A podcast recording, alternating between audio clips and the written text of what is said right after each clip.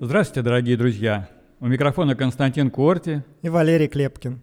В эфире радио «Эхо Хельсинки», независимая радиостанция, вещающая на коротких волнах из финской столицы. Мы были созданы в ноябре прошлого года по инициативе шведского интернет-провайдера Банхов как партнеры радио «Эхо Стокгольма», начавшего свою работу вскоре после развязывания российской агрессии против независимой Украины. Сегодня 12 февраля 2024 года. Полномасштабная война продолжается уже 719 дней. Эхо Хельсинки в эфире по вторникам, четвергам и субботам на коротких волнах диапазона 31 метра на частоте 9670 кГц в 11 вечера по Киеву и в полночь по Москве. Мы выкладываем наши программы на платформах Telegram, SoundCloud, Apple Podcast и YouTube.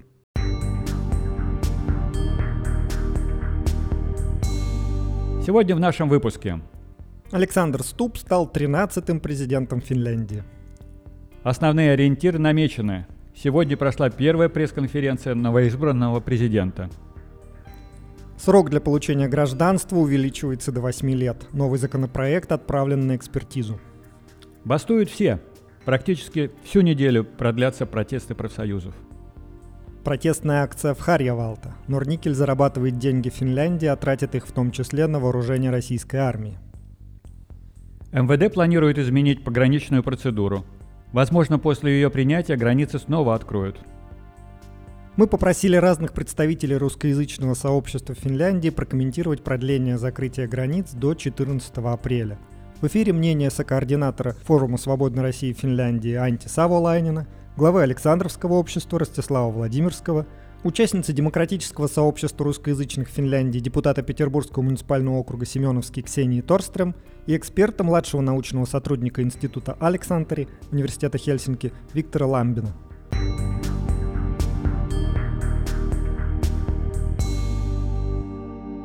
В эфире новости «Эхо Хельсинки». Александр Ступ стал 13-м президентом Финляндии. Официально он будет назначен на пост президента республики 1 марта – по итогам выборов Ступ набрал 51,6% голосов, Хависта же 48,4%. Практически полтора процента избирателей решили исход выборов, а разрыв составил всего 3,2% пункта или менее 99 тысяч голосов. Явка в день выборов была относительно низкой. Менее четверти избирателей пришли голосовать вчера в основной день выборов. Эксперт по выборам Сами Борг назвал ее исторически низкой – во втором туре явка составила всего 70,7%, что почти на 5% ниже явки первого тура.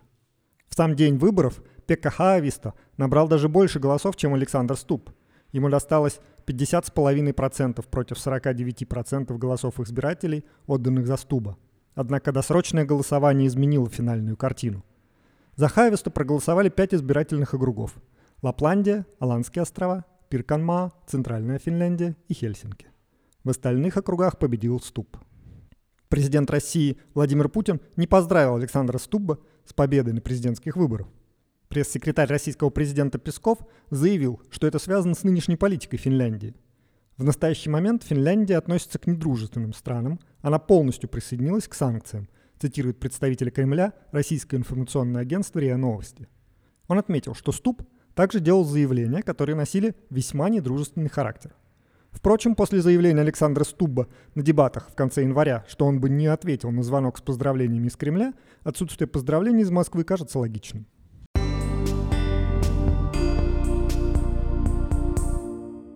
Сегодня победитель президентских выборов Александр Стуб провел пресс-конференцию. На ней он заявил, что между Россией и Финляндией есть контакты на уровне дипломатов и пограничных служб, однако на политическом уровне пока отношений нет. Политика в отношении России проста – Дипломатические официальные отношения остаются, но отношения с Российской Федерацией на политическом уровне нет и не будет, пока Россия не прекратит войну в Украине, сообщил Ступ. В отношении поддержки Украины позиция Финляндии не изменится. По его словам, Ступ намеревается продолжить линию уходящего президента Саули Ниниста. Избранный президент отметил, что ситуация с безопасностью в Европе изменилась после нападения России на Украину – он считает, что теперь членство в НАТО и ЕС определяет внешнюю политику и политику безопасности Финляндии. Ступ также добавил, что собирается руководить внешней политикой Финляндии в тесном сотрудничестве с парламентом. Оценивая ситуацию на восточной границе, избранный президент посчитал, что правительство справилось с кризисом. Ступ сказал, что займет активную позицию в роли верховного главнокомандующего. Финляндии нужно модернизировать свои сухопутные силы, сказал он. Также, по его словам, нужно вести работу по совмещению сил обороны Финляндии и НАТО. Финляндия стала членом НАТО в рекордно короткие сроки, потому что нам доверяют, сказал Ступ. Избранный президент уже приступил к формированию своего кабинета. В частности, он бы хотел включить в его состав человека с большим опытом мирных переговоров и кого-то с видением относительно НАТО. Также пригодятся связи с зарубежным министерством иностранных дел и Министерством обороны, отметил Ступ.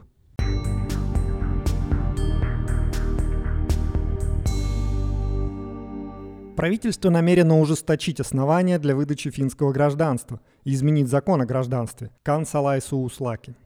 Министерство внутренних дел передало на экспертную оценку законопроект о продлении сроков проживания в стране для получения гражданства. Эта оценка должна быть вынесена до 4 марта этого года. Согласно законопроекту, срок проживания, необходимый для получения финского паспорта, будет продлен с нынешних 5 до 8 лет, сообщает Министерство внутренних дел. Реформа коснется также лиц, получивших статус международной защиты. Закон отменяет касающиеся их исключения, связанные со сроком проживания. Реформа закона о гражданстве должна пройти в три этапа.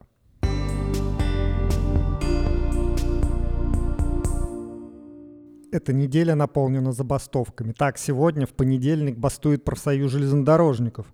Из-за забастовки по всей стране отменены все пригородные, междугородние и ночные поезда – во вторник поезда будут ходить в обычном режиме, но некоторые могут быть отменены.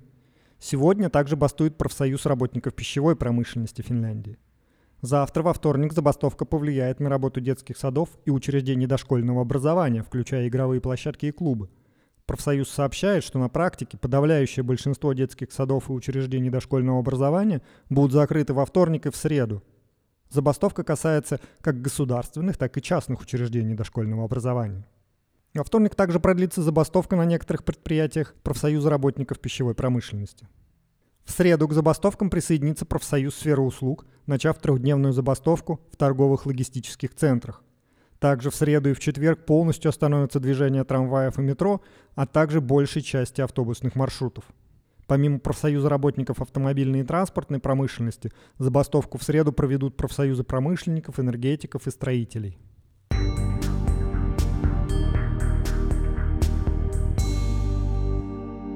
Вчера, 11 февраля, в городе Харьявалта провинции Сатакунта состоялся пикет у никеля-рафинировочного завода Норникель Харьявалта.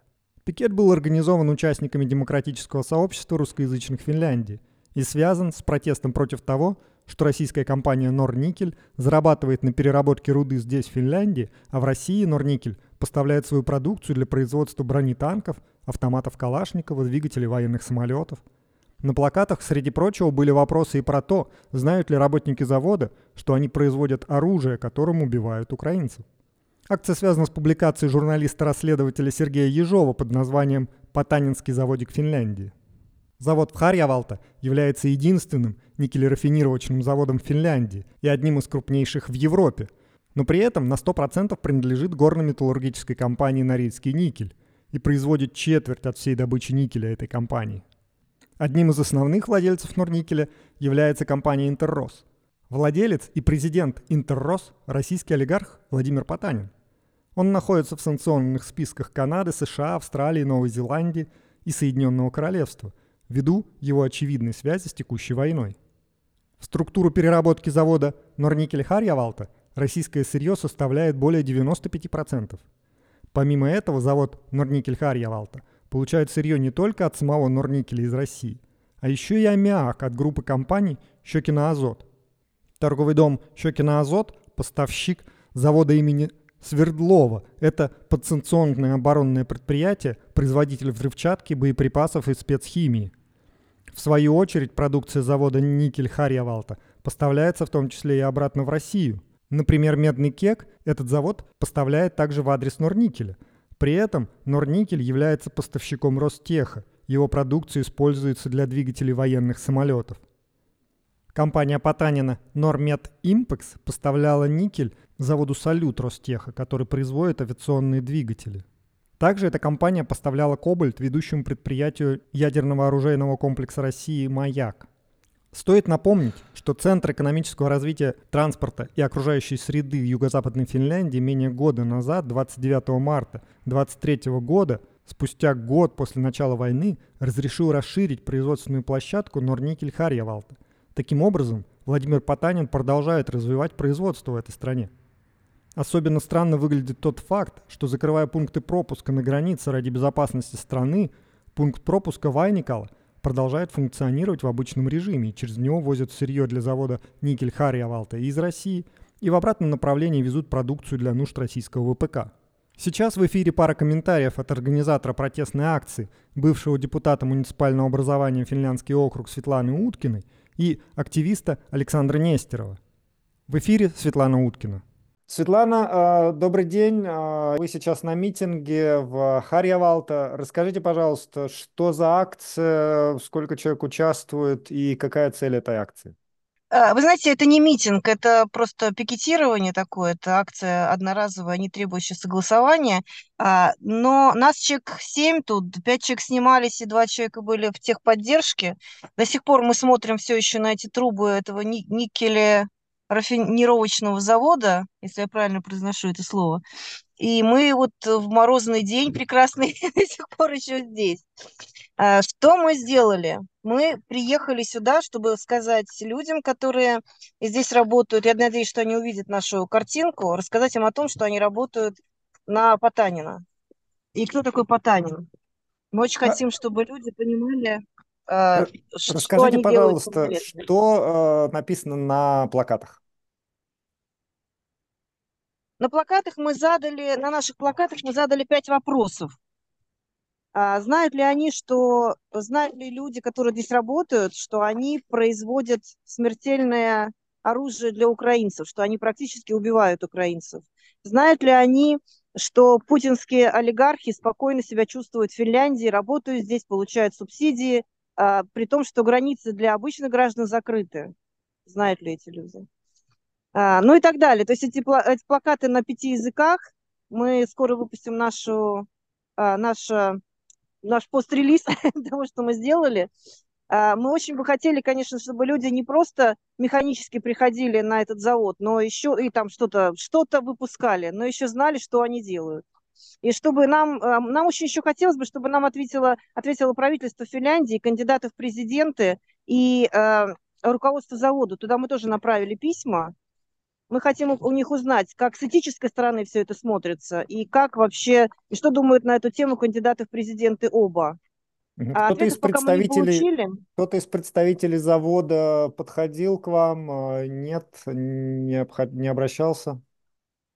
Нет, вы знаете, сегодня выходной день, я не думаю, что э, здесь э, ровно так же все это работает, как в России, когда ты не успеваешь подойти к забору, и тут уже на тебя набрасывается и охрана, и какие-то ФСБшники, и кто-то еще. Это предприятие, которое в выходной день занято рабочими, я так понимаю, никаких здесь э, руководства, скорее всего, и нету, и никто к нам не подходил, а, никто нам, нас не, хватал, полицию не тащил, спокойно мы все сняли, и вот сейчас собираемся как раз уезжать. Но мы сняли общую картинку, как работает этот завод. И вы тоже согласитесь с тем, что мы не можем прямо сейчас, и никто не может прямо сейчас взять и закрыть этот завод. Пострадает огромное количество людей, которые здесь работают, и продукция идет еще и на производство, по-моему, аккумуляторов, да. Но э, многие предприятия в связи с тем, что началась война, э, пере, вынуждены были перепрофилировать свое производство. Почему бы это не сделать заводу Харьявалта и прекратить снабжать а, значит, э, снабжать убийц Укра- Украины э, своей продукцией.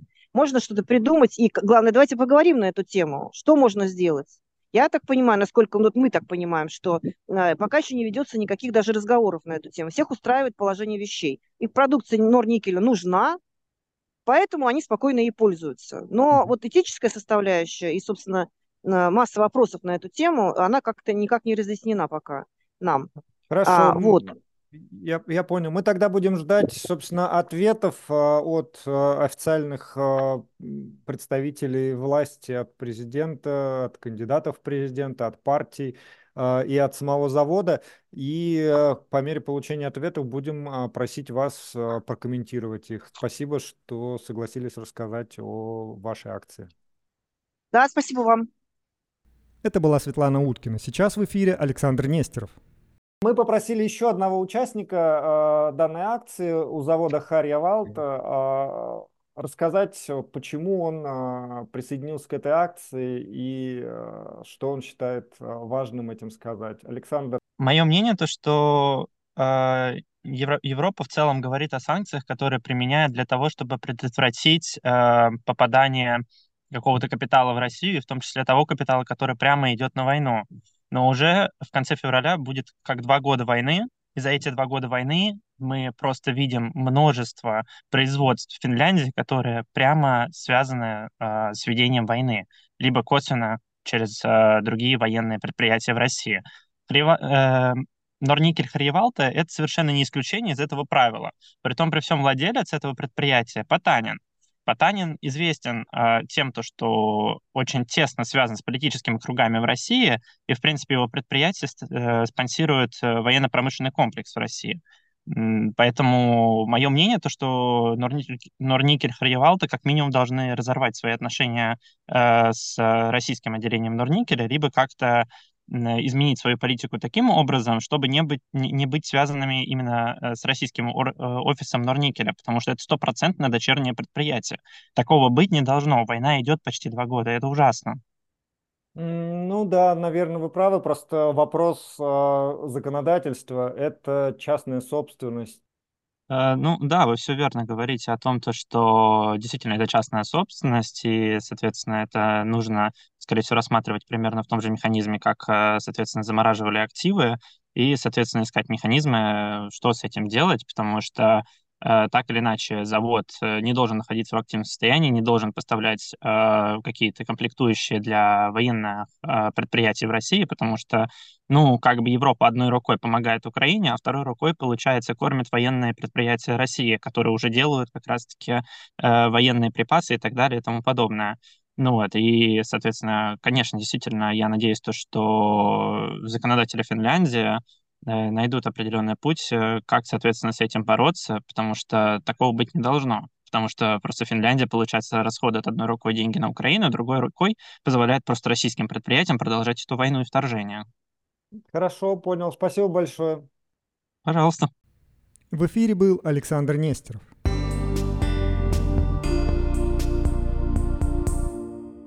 Законопроект Министерства внутренних дел о пограничной процедуре – предусматривающий эффективное рассмотрение заявления от просителя убежища прямо на границе, также поступил на экспертную оценку. Министерство внутренних дел сообщает, что, согласно проекту, описанную в нем пограничную процедуру можно применять ко всем ситуациям, связанным с перемещением мигрантов через границу, не только при масштабной или направляемой миграции. Пограничная процедура предполагает, что просителям убежища нужно быть на границе или возле нее на время рассмотрения заявлений. Законопроект также предлагает включить основы ускоренной процедуры в закон об иностранцах. На практике ускоренная процедура означает, что заявителя, получившего отрицательное решение, депортируют быстрее, чем это возможно сейчас. Процедуру можно было бы применить, например, в отношении тех заявителей, которые могут быть опасны для национальной безопасности или общественного порядка, говорит Министерство внутренних дел.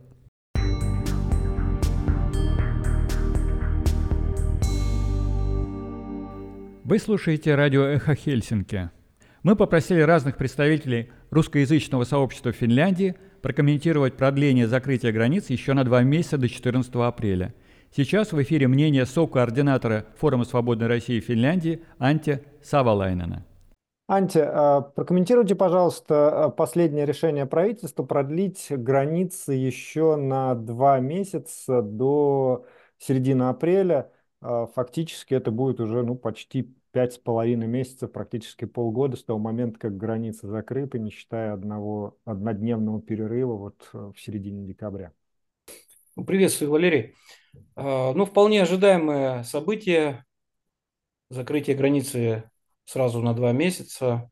Я думал, что они вообще закроют там до лета, потому как а, ситуация не изменилась. И вся информация, которая приходит, я так понимаю, что и пограничники получают по своим каналам, и спецслужбы, и правительство, о том, что э, и я знаю из некоторых источников, из открытых источников, о том, что в Выборге скапливается большое количество мигрантов. То есть процесс этот идет, и он не останавливался. Россия как продолжала эту гибридную атаку на Финляндию, так и продолжает. Поэтому, видимо, проанализировав всю ситуацию, они пришли к выводу, что сейчас открывать никак нельзя. Ну и плюс к тому, что и, как бы заявлено правительством о том, что ускоряется процесс строительства границы, ну, заграждений на границе. А он запущен уже давно, но сейчас процесс как бы ускорился, потому как а, есть места, где можно пройти. И пограничники, видимо, эти места четко уже отметили, и пока не будет достроено там, я так думаю, что один из э, вариантов такой, что за эти 2-3 там, месяца должно быть достроено все. А они обещают к лету, и тогда будет, видимо, опять стоять вопрос об открытии границы. Но я думаю, что она будет закрыта на долгое То время. есть ваш прогноз до лета, по крайней мере, граница должна будет еще быть, э, будет закрыта? Да, до лета, пока не будет достроен забор, пока не будут устранены все вот эти бреши в границе, пока э, законодательство, не забывайте, меняется очень активно. Например, последнее, вот в этом же решении правительства указано, что э, меняется законодательство, и на наземных пунктах не будет предоставляться убежище. То есть там нельзя будет запросить. То есть остается только один участок, это аэропорт сейчас, насколько я понимаю.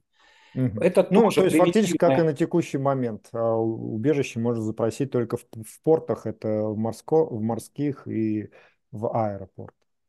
Да, да, но можно было теоретически, если бы сейчас границу открыли, то теоретически они могли бы запросить на, на наземных пунктах, потому что законодательство еще в стадии реформы находится. И правительство сейчас как раз думает, как... А, это же превентивная мера, а люди, которые будут прорываться, они должны понимать, что они ничего не получат там. Это превентивная мера, я считаю, действенная. Тогда у кого-то желание отпадет. А что они там будут делать? Как они будут просить это убежище? Никак. А, окей, с точки зрения организационной части здесь понятно. Тогда у меня вопрос по поводу а, заграждения да, на границе. Известно сейчас, а, какая часть из, а, ну, в общем-то, сколько у нас, наверное, полторы тысячи километров, да, граница с а, Россией? Ну, поменьше. Ну, да, больше тысячи, насколько я знаю, там просто... 1200 с чем 1270, по-моему. Да, вот а какая часть из а, этой из этой границы закрыта забором и планируется ли ее всю закрыть или где-то это необходимости в этом нет? Ну, мы за все не можем сказать, да, это, мне кажется, какая-то секретная информация, угу. где точно все закрыто. Но э, речь шла о том, что будут закрыты вот эти участки, которые здесь, э, к Выборгу э, с этой стороны. А сейчас в связи с, с изменениями ситуации принято решение, что практически вся граница будет закрыта. Вся. Где-то колючка будет использоваться, вот министр э, МВД об этом говорила, где-то будет э, забор достроен, где-то он будет построен. На севере будет построено, на севере изначально не предполагалось, теперь они хотят на севере построить. То есть закрыта будет а, практически вся граница там, где это возможно. Ну, каждый может взять, посмотреть карту. Я сам интересовался этим, смотрел по карте. Ее всю не надо. Вот всю 1270 километров не надо закрывать. Там есть участки, где просто непроходимые места, и там нет никакой смысла строить забор. А те участки, вот они сейчас сказали 70 а, километров, а, вроде бы, э, насколько я помню, 70 закрыто, но предполагает, что, что нужно закрыть там еще 200, а в итоге она сказала, что вся, вся граница будет закрыта. То есть mm все участки, где есть возможность лазейки какие-то преодолеть, будут закрыты вплоть до севера. А, то есть в Лапландии будет тоже построена граница. А, а поможет этот забор, э, собственно, в лесу, если кто-то пойдет с этим, с кусачками, которые можно перекусить, там и колючую проволоку, и секции забора, а если замки срезают ими, так, э, ну, собственно, пройдут, вырежут окно и пройдут также, нет? Я просто к тому, а, что если идет поток беженцев через пункты пропуска, то, может быть, а, проще, дешевле, легально их а, там а, принимать и оформлять, чем они пойдут лесами.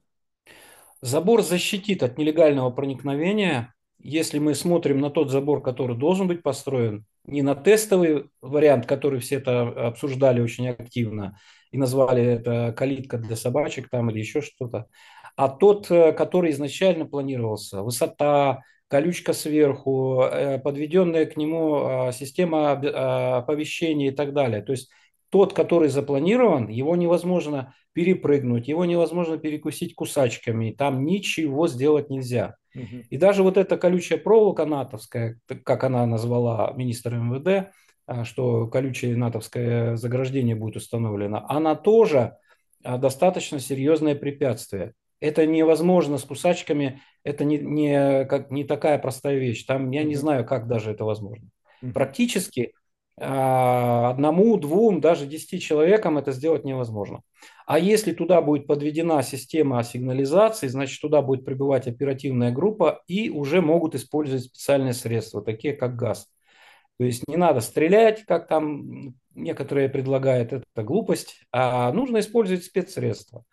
И это было использовано на, как раз на границе с Беларусью, когда э, польские власти очень жестко отреагировали, они использовали спецсредства, люди не смогли преодолеть тот забор. Ну, пытались там как-то перелазить, но если газом а, газ используется слезоточивый, то это невозможно.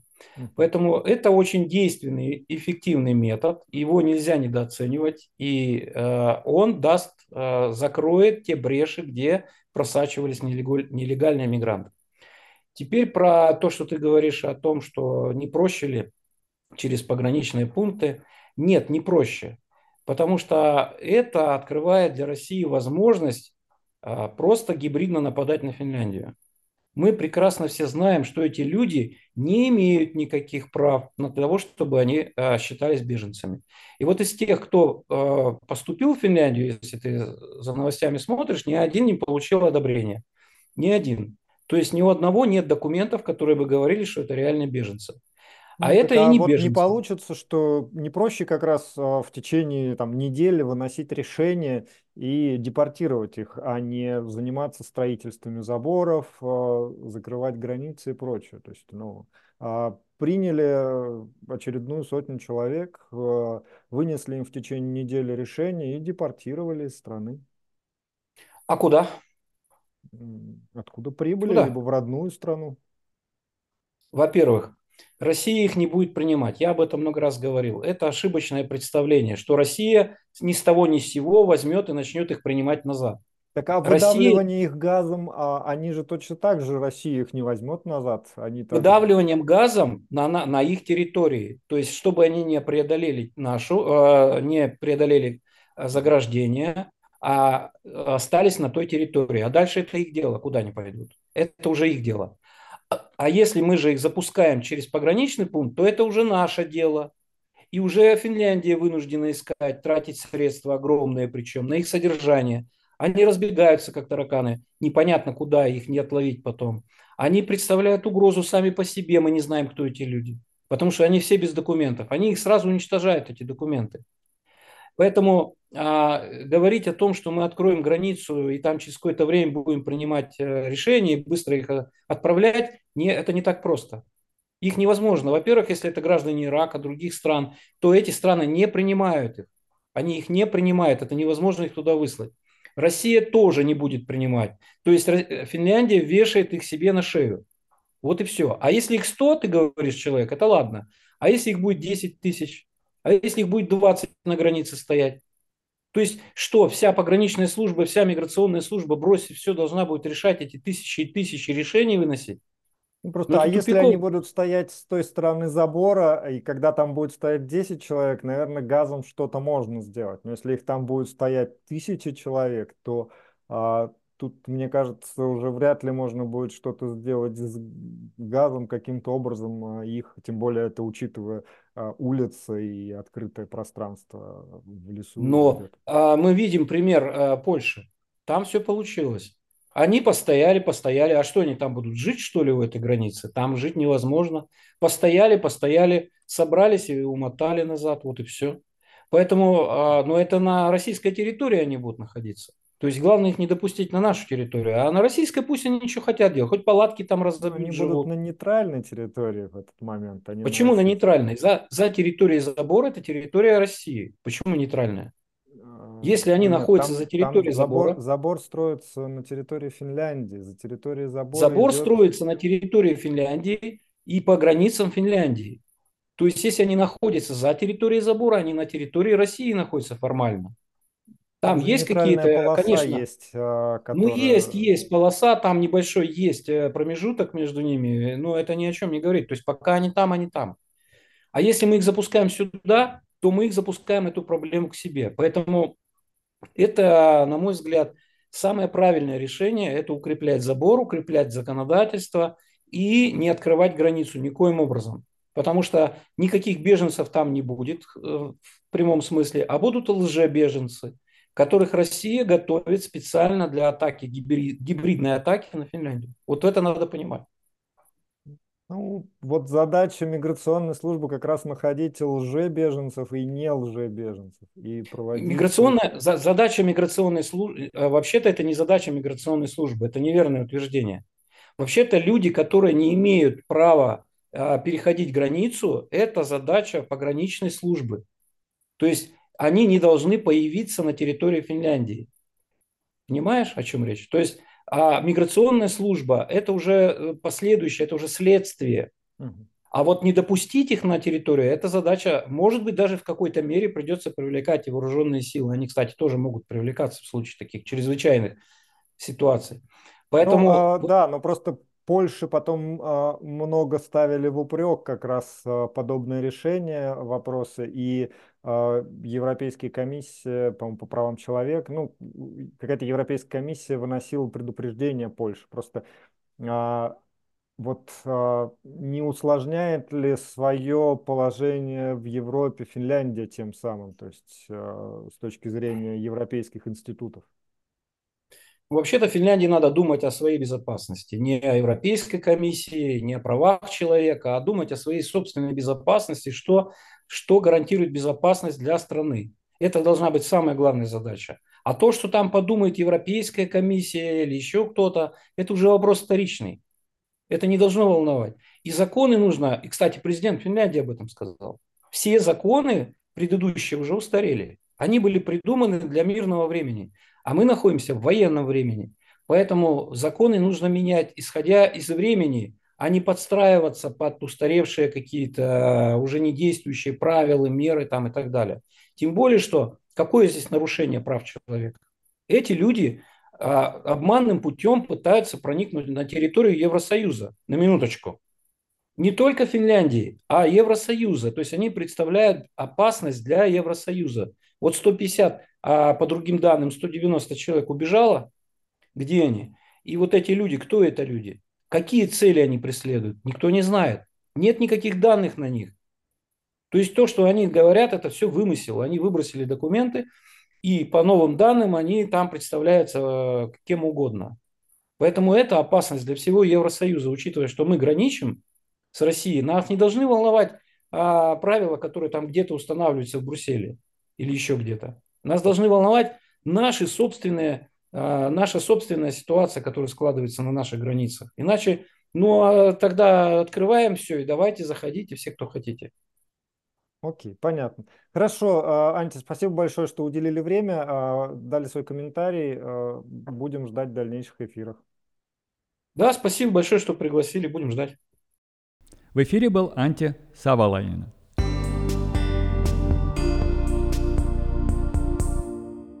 Слово главе Александровского общества Ростиславу Владимирскому.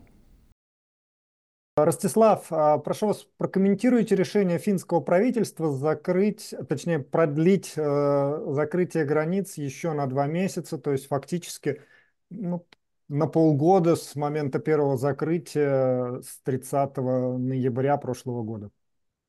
Это очень печальная история, как с точки зрения права и Конституции Финляндии, так и с точки зрения обещаний правительства Финляндии и скорости их работы. К сожалению, они показывают, что они работают очень медленно по актуальному для меня и моего общества вопросу. А, это противоречит их заявлениям, которые они сделали до этого о том, что границу они могут закрывать лишь на месяц за раз. Теперь они закрыли прямо на два месяца, уже ничтоже сумняшися. И, что самое главное, до сих пор э, базовые конституционные права людей нарушаются, что, в принципе, всегда является вещью достаточно неприятной. Ваш прогноз и действия дальнейшие э, вашего сообщества, ну, прогноз на ситуацию с продлением закрытия границ или нет? Как вы считаете, в апреле их откроют, нет? И какие действия ваше сообщество собирается Я, к сожалению, я сейчас ничего не могу ни позитивного, ни негативного сказать по поводу того, откроют ли они границы в апреле, потому что в апреле будет совершенно другая погодная ситуация. И, например, если оказывается, что ситуация в меморандуме, которое правительство заявило, является правдивой, в таком случае мы а, будем ожидать, что, скорее всего, в апреле, как снег сойдет, э, лица, о которых они заявляют, которые якобы находятся на другой стороне границы и только ждут момента, когда их откроют, э, все эти люди в таком случае будут использовать не КПП, а уже непосредственно леса и другие, ну, границу целиком. И тогда КПП не будут иметь актуальности для них. А если же они говорят неправду, то в таком случае ну, граница будет также закрыта и столько, сколько они захотят для тех целей, которые они испытывают. Не очень понятно, какие это цели с моей точки зрения а если они иные, чем они заявили в меморандуме. Но в меморандуме у них до сих пор достаточно серьезных доказательств, к сожалению, нет. Хотя уже появились какие-то числа, это уже какой-то прогресс. Деятельность нашего общества остается неизменной, наши требования остаются неизменными, а, и мы продолжаем в штатном режиме нашу работу. А думаете, забор э, не спасет или не успеют построить, э, который обещал Нет, не министр? Думаю. А, нет, я не думаю, что забор каким-то образом спасет. Тем более такие заборы, которые там поставят, нет. Это, тем более вы, я думаю, мне кажется, что забор длиной 1300 километров, тем более такого качества, чтобы он не пропускал большие толпы людей, если они заявляют о больших толпах, которые, кроме всего прочего, будут обозревать, я очень сильно в этом сомневаюсь. А, а, ваше, а, ваше обращение в суд по поводу законности решения о закрытии границ. Э, есть по нему какие-то подвижки, какой-то ответ? Э, ответ пока что, что они еще не начинают рассматривать. Средний срок рассмотрения э, подобных заявлений один год. С каждым решением правительства прилагается... Мы в штатном режиме направляем им приложение и ожидаем начала рассмотрения. Хорошо, спасибо большое, что согласились прокомментировать это решение. Благодарю. Всего доброго, до свидания. Это был Ростислав Владимирский.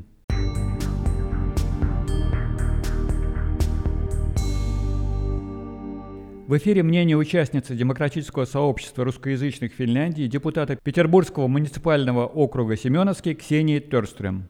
Ксения, а, прокомментируйте, пожалуйста, а, вашу позицию и а, ваш прогноз относительно дальнейшего закрытия границ. То есть граница закрыта будет до середины апреля, это практически полгода с 30 ноября, не считая дневного перерыва в декабре.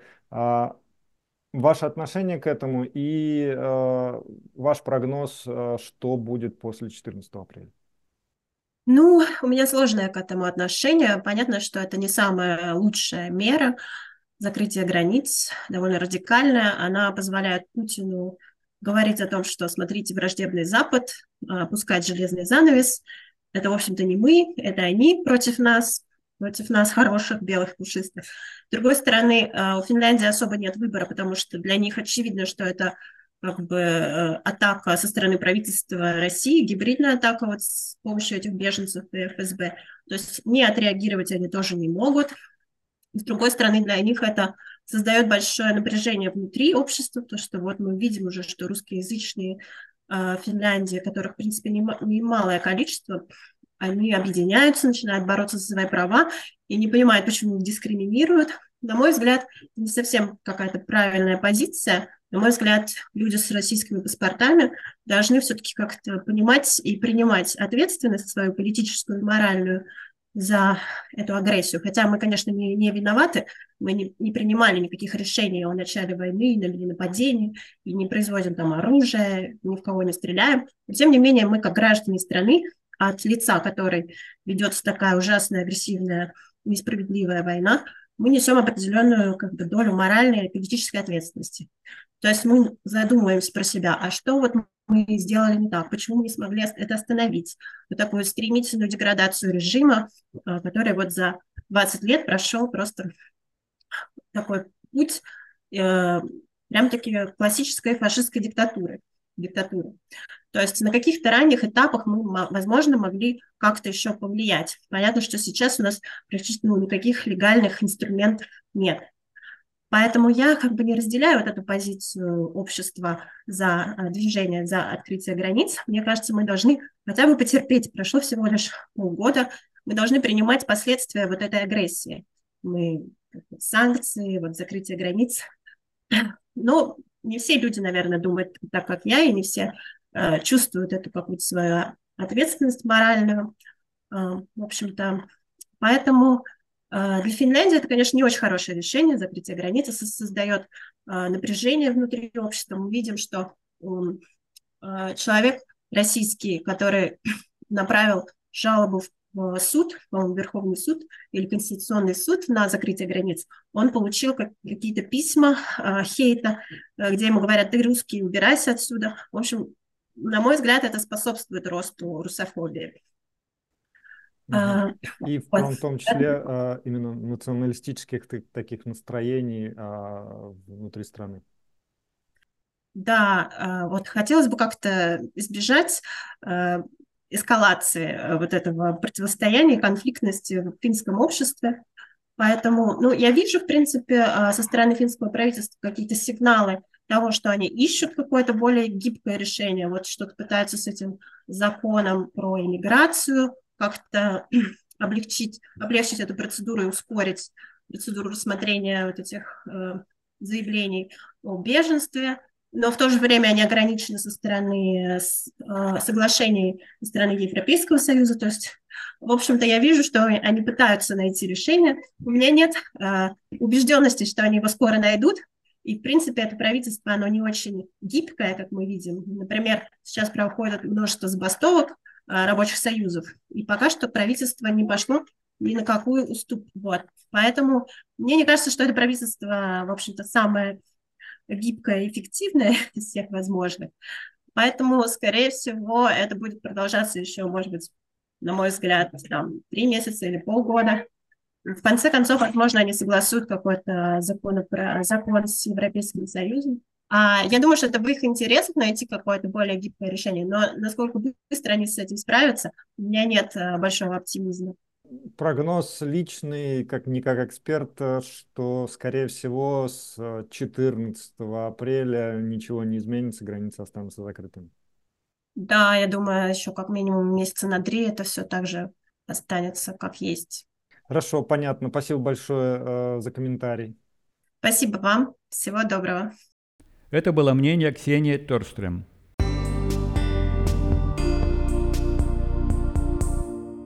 Сейчас в эфире эксперт, младший научный сотрудник Института Алексентери Университета Хельсинки Виктор Ламбин. Виктор, э, границы закрыты еще на два месяца. Э, срок закрытия начал с полного закрытия у нас э, с 30 э, ноября прошлого года и ну, прерывался на один день, 14 декабря, и с 15 снова был закрыт. И вот теперь mm-hmm. до 14 апреля они будут точно закрыты. А, у меня вопрос. А, ваше отношение к этому, э, к этому решению правительства, насколько оно а, правильное с вашей точки зрения и э, вообще с точки зрения практики, и э, прогноз ваш как эксперта, что ждать через два месяца? Очередного продления, либо открытия, либо что вообще правительство может решить по этому поводу? Ну, я, наверное, сначала отвечу мое мнение по поводу этого продления закрытия границы как э, э, такое личное, не как экспертное. Э, ну, я хоть и ожидал э, такого результата, тем не менее, все равно разочарован. И лично, естественно, я это этому не очень рад, сказать, э, мягко говоря. А если как эксперт, отбросив э, эмоции и личные представления, то да, решение вполне было ожидаемо. Э, об этом на самом деле достаточно открыто, открыто намекали, по крайней мере, финские чиновники, что такое произойдет. И Э, обосновывает это все теми же э, фразами, что ситуация не поменялась, Россия не поменяла своего а, поведения, что угроза сохраняется, и что это вопрос национальной безопасности, и в связи с этим приходится продлевать закрытие границы. Вот. А, продолжает на самом деле если не расстраивает, то как минимум э, вызывать вопросы то, что это решение о закрытии границы продолжает, продолжает, э, продолжается быть обоснованным тем, что э, закрыт, продолжается быть обоснованной засекреченной информацией, засекреченной информацией, так называемой. То есть а, все, что нам говорят, это то, что ну, ситуация не меняется, что есть какие-то информации о сотнях, если не тысячах беженцев, которые сидят в условном Петербурге и ждут своего часа. И, э, но как-то более публично, вы знаете, вот эту вот засекреченную информацию от различных э, структур государ... э, финского государства в публичном, э, более публичном формате мы не видим. То есть э, все еще продолжается э, обосновываться это как, э, секью... Э, как проблема безопасности и, и все на этом. А, а как я, по-моему, и в прошлый раз вам говорил, когда э, говорили об этом несколько месяцев назад, что, вопрос, э, что словом э, с сочетанием угрозы безопасности можно много чего обосновать. И как бы это такая универсальная формулировка, которая, когда вы, вы ее вбрасываете в общественный дискурс, она обычно не требует там особых а, каких-то доказательств, необходимости mm-hmm. предоставлять mm-hmm. доказательства. А, хотя, безусловно, тут тоже надо отметить, что а, это не совсем из пальца высосанные а, заявления. Действительно, угроза есть, просто вопрос ее масштабах, масштабах этой угрозы. То есть, насколько я знаю, вот был же еще меморандум Министерства внутренних дел, и по, в этом меморандуме, меморандуме была оценка того, что если бы граница была открыта, то в Финляндию бы могло прибыть от 10 до 20 тысяч э, беженцев в течение года. Mm-hmm. Тоже, с одной стороны, да, население небольшое Финляндии, страна достаточно маленькая, и эта цифра в таком соотношении кажется достаточно впечатляющей, но, с другой стороны, как бы тоже 10-20 тысяч, даже если 20 тысяч человек, я не, не понимаю, насколько это прям такая катастрофа для национальной безопасности Финляндии, особенно учитывая, что немалое количество этих людей бы поехало, как я знаю, они, собира... они едут дальше э, другие страны Европейского Союза. То есть Финляндия во многом как транзит сухопутный. Но, опять же, это по моим ощущениям. Эм, по прогнозам, я думаю, что я не вижу причин, почему может резко ситуация улучшиться. Более того, я на самом деле согласен с опасениями финского правительства о том, что весной ситуация может, наоборот, стать хуже, потому что э, сейчас, грубо говоря, на страже Финляндии стоит э, генерал Мороз, общий для финнов и для русских, и, естественно, по, э, погода не очень позволяет для беженцев использовать, э, э, ну, грубо говоря, нелегально пересекать границу там через uh-huh. избегали типа грабпункты. Хотя случаи, по-моему, в январе уже были, э, когда ловили вот э, беженцев, которые пытались незаконно пересечь границу. И весной, когда погода станет более этому благоприятствовать, то есть э, морозы уйдут, снег подтает, то этот наплыв может увеличиться. И действительно это достаточно серьезное опасение для финских властей, оно весьма разумно. И в этом отношении, на самом деле, как всегда, в этой, вот, в этой всей ситуации мяч все время на стороне э, России. То есть, э, как там вот будут э, решать, там, давить на, mm-hmm. дальше на Финляндию в этом пограничном вопросе или не давить, от этого будет зависеть, наверное, и насколько действительно эти беженцы будут пересекать эту границу. И как бы тут для Финляндии в основном пока остаются только такие так называемые реактивные да, э, меры, то есть когда они уже отвечают на, действуют по ситуации, отвечают на то, что уже произошло. Потому что пока что инициатива, как мне кажется, все-таки на стороне России. Вы считаете, что границы останутся закрытыми в апреле? То есть это временное А, решение продлится еще на какое-то очередное время. Да, да, э, очень напоминает, э, знаете, как было в свое время с пандемией, там же тоже было что-то временное, временное, временное, а в итоге как бы, ну, ситуация не менялась, и, соответственно, это временно становилось новой, новой, новой нормальностью, и я, на самом деле, опасаюсь, что такое же будет и за границей. Я очень хочу ошибаться, может, что-то поменяется, но я не вижу предпосылок, по которому, э, из-за которых бы 15 или 14 апреля границы были открыты, и беженцы в Финляндию больше не... э, Э, Если я не путаю, канцлер юстиции говорил, что как временную меру э, это решение о закрытии границ может быть принято, но, собственно, эта временная мера все продолжается и продолжается. Были какие-то заявления от, собственно, канцлера юстиции по этому поводу и, и- или нет? А, Да, он а, дал, знаю, небольшой комментарий по этому вопросу, но, в принципе, вот только что вот его и суть этого комментария передали, то есть а, достаточно, на мой взгляд, а, м, расплывчатый, расплывчатый комментарий был с его стороны о том, что, в общем, как бы, э, да, вот эта вот временная мера, которая может быть продлена, может быть не продлена, как только, знаете, как только обстоятельства, которые вынудили Финляндию при- закрыть границы, исчезнут, нужно сразу же эту меру отменить. Но мне показалось, на самом деле, что это такой достаточно бюрократический, э, нейтральный э, комментарий, э, и что канцлер э, юстиции, в принципе, сейчас э, Мгм. идет э, на одной, э, на, на- на- одной, в одной команде с э, правительством Финляндии. То есть те, те, те опасения, что он, он высказывал ранее, э, они мне, э, по поводу прав беженцев в том числе, они мне казались, тогда они мне казались, звучали гораздо более э, громко,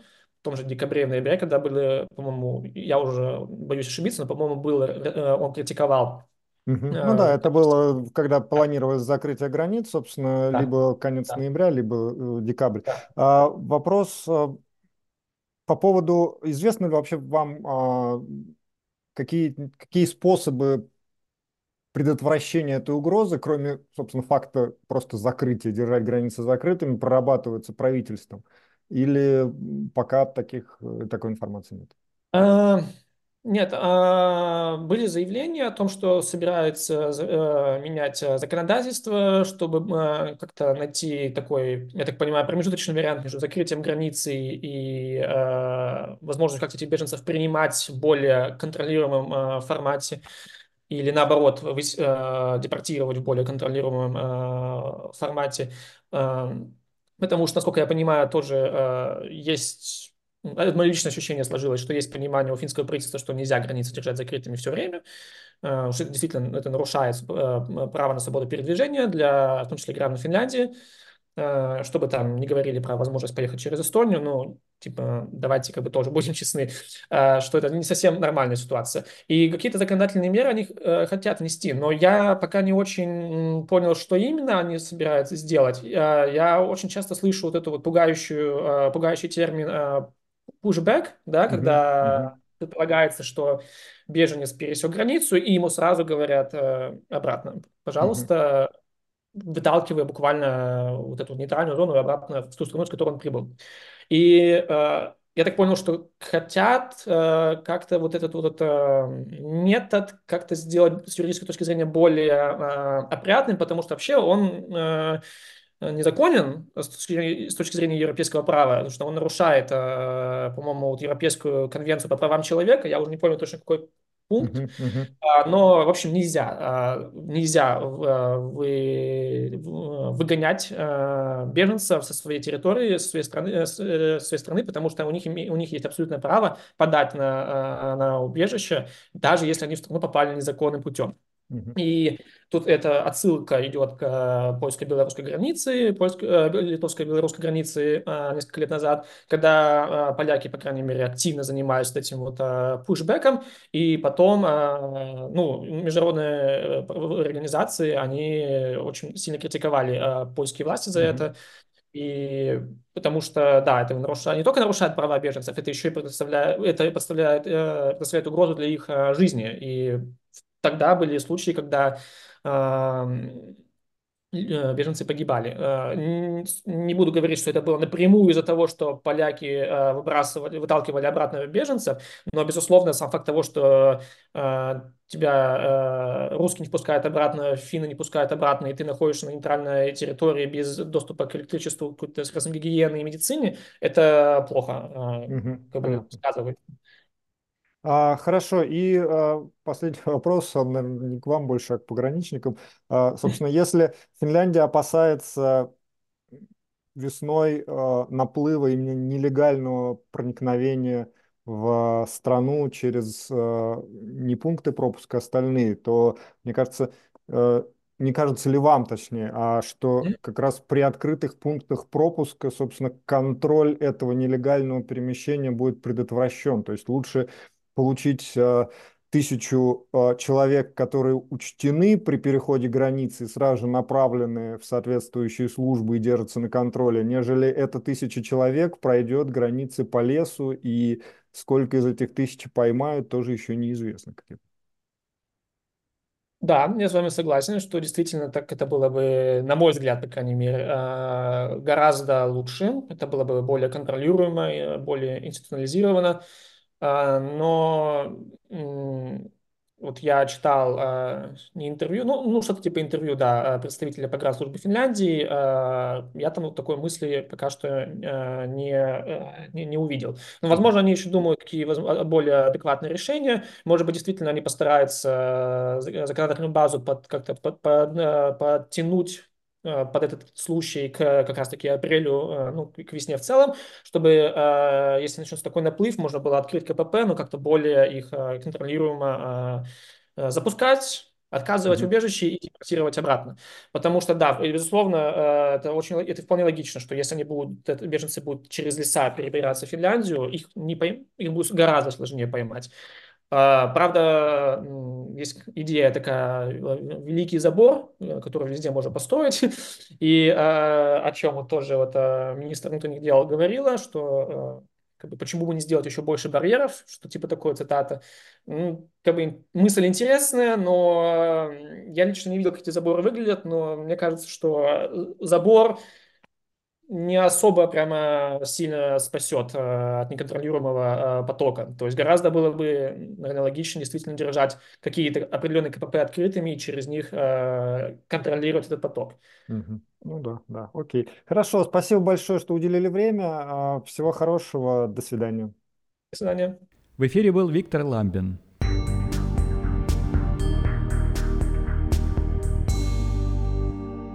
Наша сегодняшняя программа подошла к концу. Напомню, что «Эхо Хельсинки» в эфире по вторникам, четвергам и субботам на коротких волнах в диапазоне 31 метра на частоте 9670 кГц в 11 вечера по Киеву и в полночь по Москве. Мы выкладываем наши программы на платформах Telegram, SoundCloud, Apple Podcast и YouTube. Всего вам доброго и до новых встреч в эфире. С вами были Константин Куорти и Валерий Клепкин. До свидания. До свидания.